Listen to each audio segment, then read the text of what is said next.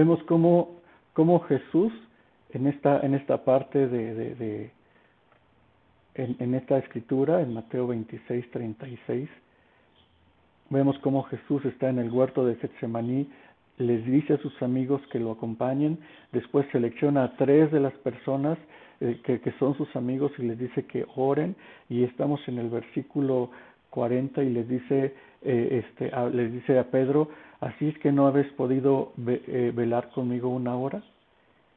Y en el versículo 41 dice, velad y orad, para que no entréis en tentación. Dice, el espíritu a la verdad está dispuesto, pero la carne es débil. Vemos en esta parte de, de, de, de la palabra que confronta a Pedro, que, que antes había dicho que él, daría la, vida por Jesús. Y, pero les, les dice en el 41 algo que me pone a pensar y que, y que ten, tenemos que nosotros accionar. Dice, velad y orar, porque dice, dice, para que no entréis en tentación. El espíritu de la verdad está dispuesto, pero la carne es débil. Jesús estuvo en una parte de reconocer, de reconocerse como hombre que necesitaba ayuda, viene con sus amigos, pide ayuda, va delante del Padre, ora y le dice que no se haga tu, no que no se haga mi voluntad, sino que se haga la tuya y nos dice en el 41, velad y orad para que no entréis en tentación. El espíritu, la verdad, está eh, dispuesto, pero la carne es débil. Muchas veces en el tiempo de oración, de oración nuestro espíritu no se conecta tan fácil con el Espíritu Santo y, de eso se trata este, este momento. Jesús les pide ayuda a los discípulos para que estén orando y se durmieron. Y entonces dice, otra vez fue, oró por segunda vez, diciendo, Padre mío, si no, si no puede pasar de mí esta copa sin que yo la beba, hágase tu voluntad. No solamente fue una oración de Señor, necesito sanidad, Señor, necesito que me ayudes en las finanzas, Señor, necesito que me ayudes con mi esposo, con mis hijos. O sea, no es una sola oración, sino que fue otra vez y le dijo, Señor, que se haga tu voluntad. Y después dice, vino otra vez y los halló durmiendo, porque los ojos de ellos estaban cargados de sueño. Una de las cosas que nos, nos eh, eh, que estamos viendo en esta parte de la escritura es que necesitamos velar y orar, velar y orar. Hay muchas circunstancias muy fuertes que están viviendo nuestros padres, nuestros amigos, nuestros hermanos, nuestros familiares, y nosotros necesitamos velar y orar. Y es verdad que muchas veces estamos cansados o cargados, pero dice en el, en el, en el 44, dice, y, de, y dejándolos se fue de nuevo y oró por tercera vez diciendo las mismas palabras.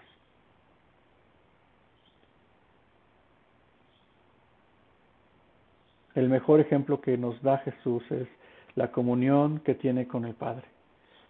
Y, y aún esa comunión que tiene con el Padre, vemos cómo, cómo Jesús incluye a sus amigos, incluye a sus, a sus discípulos para que le ayuden a interceder para que le ayuden a orar. Y en el versículo 45 dice, entonces vino a sus discípulos y les dijo, dormid ya y descansad. He aquí que ha llegado la hora, el Hijo del Hombre es entregado en manos de los pecadores. En el versículo 46 dice, levantaos, vamos, ved, se acerca el que me entrega. Y yo en este tiempo te, te animo a que, a que veas que no estás solo, Dios está contigo, que el Padre escucha tus oraciones, que tienes una iglesia con la cual compartir, tienes amigos en la fe con las cuales compartir tus necesidades y decir, ¿sabes qué? Necesito esto. Y tenemos una, una de las mejores armas y es la oración.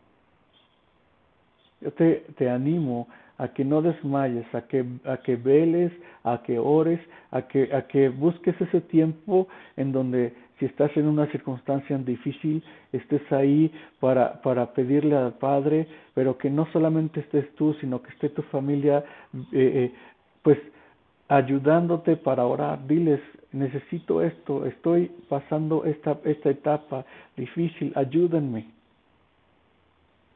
Dios, dice la palabra, que Dios escucha la oración del justo. Y Él, a través de Jesús, nos da cielos abiertos para que podamos tener esa relación con el Padre. Y yo les animo en este tiempo a que, a que busquen a Dios, a que oren, a que de verdad le busquen y le digan, Señor, Señor, yo estoy aquí, Señor, yo tengo esta circunstancia difícil. Señor, yo tengo esto que me está amedrentando. Yo estoy, eh, yo tengo esto que me está angustiando. Señor, yo te pido que me ayudes. Pero, Señor, yo te pido que sea tu voluntad, no sea como, como mi carne quiere, no, no sea lo que yo quiero, sino que sea tu voluntad, papito. Y, y yo te pido que esa sea parte de tu oración día a día, en donde tú estés buscando el rostro del Padre.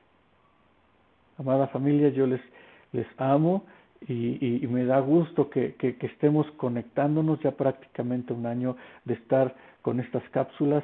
Yo les animo a que se sigan conectando a las reuniones virtuales, que, que estemos conectándonos con todos, porque la palabra de Dios vivifica nuestro espíritu y eso es lo que nos ayuda a dar el siguiente paso de fe. Familia, les amo, que Dios les bendiga.